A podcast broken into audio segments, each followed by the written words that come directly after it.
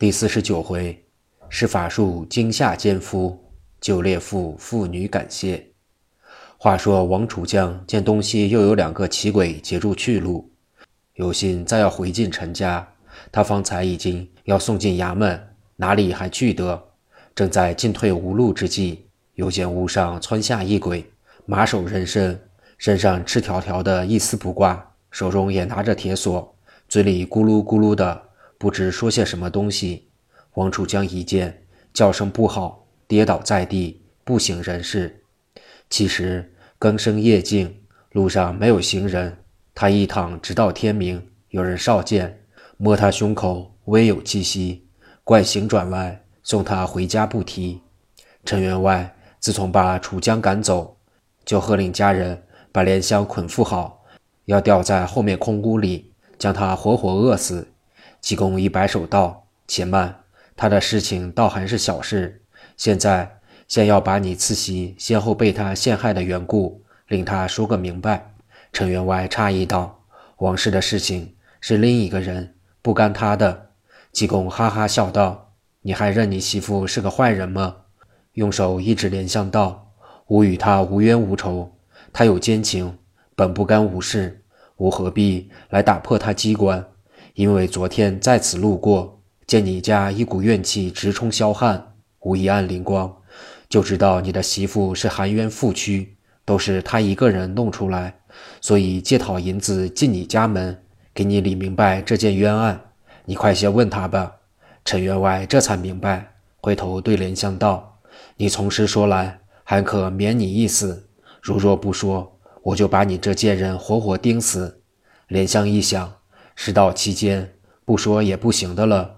于是就把如何同王氏不对，如何王氏少破他机关，如何与王楚江密谋，如何偷他东西藏在王生箱中，从头至尾一句不漏。济公哈哈一笑，道：“陈员外，你听明白没有？死后你可知道你媳妇的冤枉了？”陈员外听到这里，赶忙的跑去敲王氏的房门。其夜。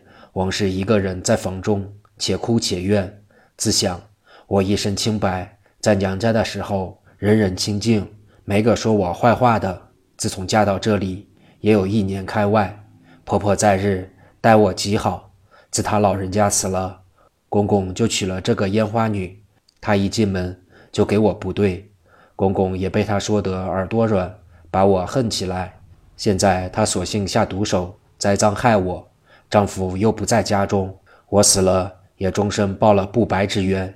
愈思愈愤，立起身来，就解了一条带子套在梁上，打了个死结，把自己衣裳穿好，取镜子照了一照，咳了一声，眼泪汪汪，把头钻进带子圈中，用力下坠。哪知一用力，带子就断。心想：真诧异，怎么这样粗的丝带就会吊不起吾的身体？或者这袋子已旧了，于是重新开了衣箱，重新取出两根新袋子，仍悬在梁上。自己以为这袋子是新织的，断是不会断了。不料方解好结子，把手一拉一试，又齐齐的断了。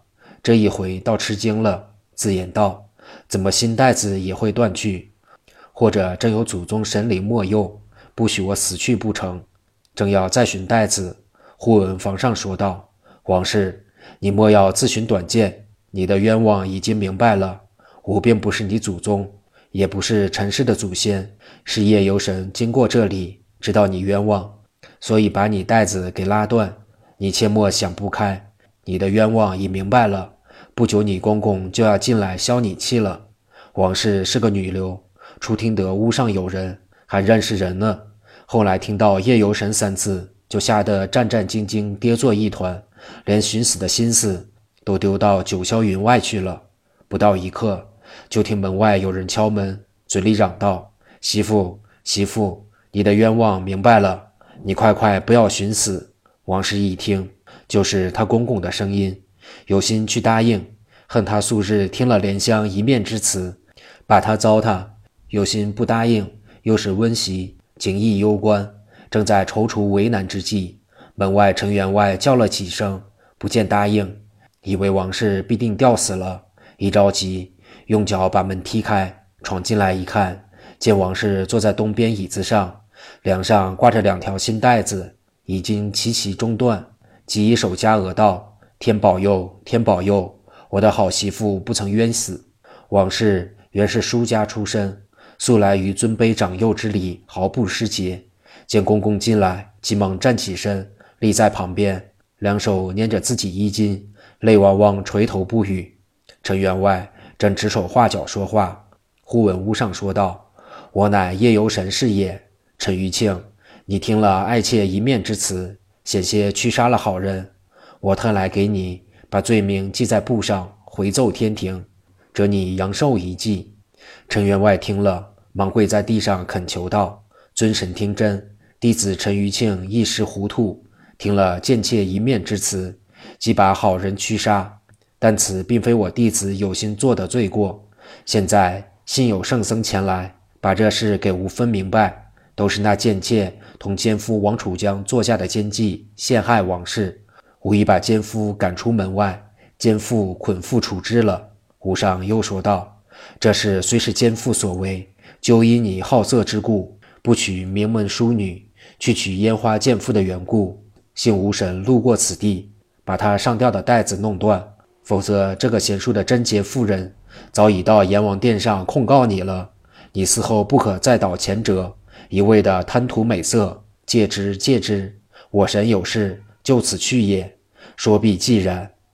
陈员外哪里知道是济公做法，差五鬼冒充夜游神吓他，使他下一次不敢娶烟花女，保全王室。所以他听了屋上告诫的说话，双膝跪地，磕头如捣蒜，直至毫无声息，方才起来，又对着王氏用一番好话，再三安慰。王氏见大冤已白，也就转悲为喜。其实四野鸡声高唱，天已渐明。陈员外见王氏点头，这才跑到外面书房中来，见济公已经起身，莲香捆缚手足躺在地上，立刻命家人搭他到后面空房中，吊在梁上，待我慢慢的处置他，一面叫家人摆酒。济公是从来不洗脸的，见酒已摆好。即坐在上手里大吃大嚼，陈员外陪着，心中感激和尚，想报答他，就叫人到后面库房中取银五百两，家人领命。不多时，你也捧一包，我也捧一包，放在桌子上。济公道：“员外，这银子莫非还吾的吗？”陈员外道：“正是，我幸亏大师傅慈悲，得把奸情辨别明白，救我媳妇的性命。”我心中实在过意不去，这些虚银子就作为谢礼，请师傅收了吧。济公呵呵笑道：“我是出家人，到处木化，用不着银子的。你要送吾，倒还是送给你媳妇的娘家吧。他家世代书香，不过少了这种东西。你把这些送了他，一则好帮帮他用度，二则也可消消他的气。”正在说话之际，忽外面家人报道。王亲家到了，程员外忙到外面去迎接。只见王老头气吁吁，满头是汗，一时连话都说不出来。原来王伯瑜父子三人都在外面处管，离家都有三四十里，家中只有媳妇三个。昨天陈员外差人去咨照，说他女儿不端。婆媳听了都吓得没主意，忙去邻舍下家，请一个人到王伯瑜馆中关照此事。一时没人空闲，直到上灯以后，方才有个十六七岁的儿童前去。及至馆中，已有二更时候。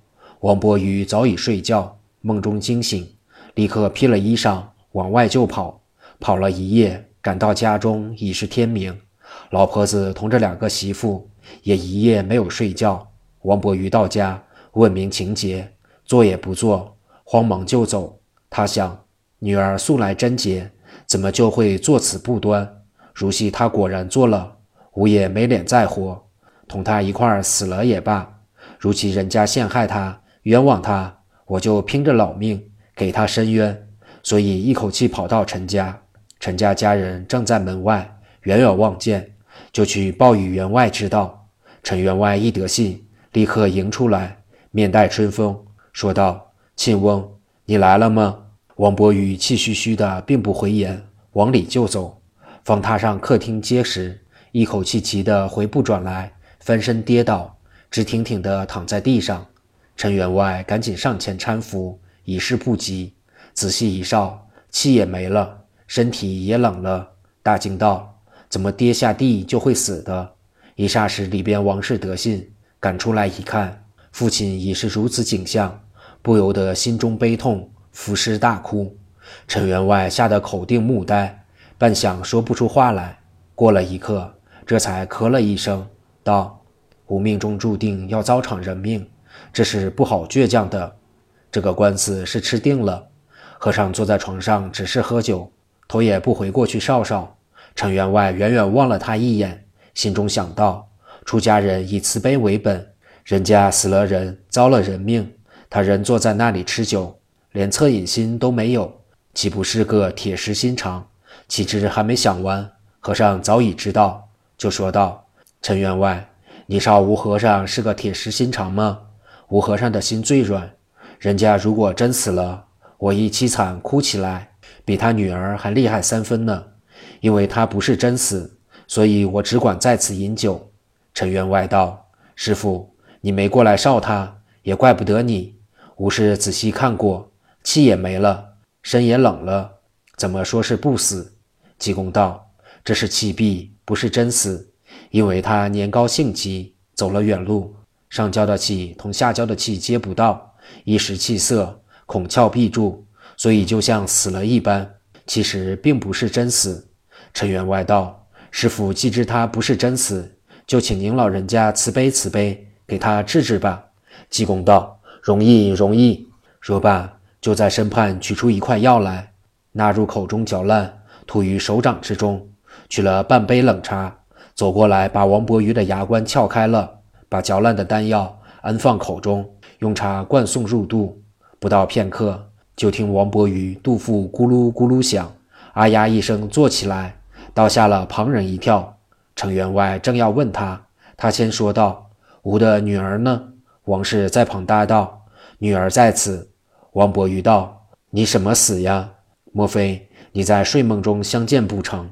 王氏道：“女儿不死，吾的冤枉已经明白了，就把以往之事细细说了一遍。”王伯瑜念了一声。